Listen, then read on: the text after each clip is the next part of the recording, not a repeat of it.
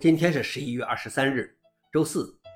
本期是 Link 中国硬核观察第一千一百九十四期，我是主持人硬核老王。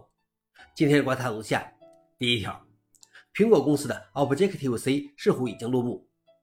jetpro 发布了年度开发者生态系统状况报告，其中称苹果的 Objective C 语言似乎已经走到了生命的尽头，仅有百分之二的开发者在使用该语言，并且没有开发者计划采用该语言。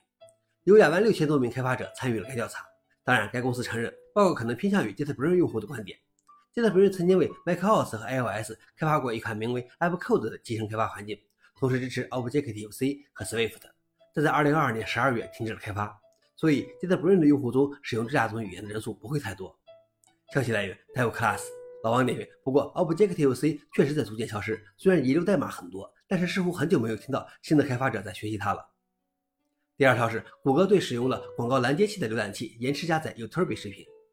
今年早些时候，YouTube 开始在使用广告拦截器的用户观看视频时弹出提示，鼓励他们要么禁用违规扩展或过滤器，要么付费购买无广告或高级版。最近有人反映，在使用 Firefox 时，视频开始播放会出现大约五秒钟的延迟。谷歌承认，使用广告拦截器的用户可能会遇到加载延迟的问题，无论他们使用的是哪种浏览器。谷歌阻止广告拦截器的努力不止于此。它正在推进的一项 API 更改计划，包括谷歌拦截器在内的 MV2 浏览器扩展将停止工作。消息来源：Register。老王点评：这就是广告商为了捍卫自己的商业利益而做出的举动。最后一条是英伟达第三财季营收增长三倍，英伟达第三财季业务超出华尔街预测，营收同比增长百分之二百零六，净利润为九十二点四亿美元。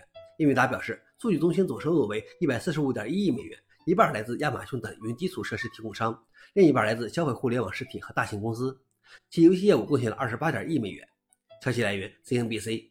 老王点评：AI 到底挣钱不挣钱先不说，芯片厂商已经赚到了盆满钵满。以上就是今天的硬核观察。想了解视频的详情，请访问随附链接。谢谢大家，我们明天见。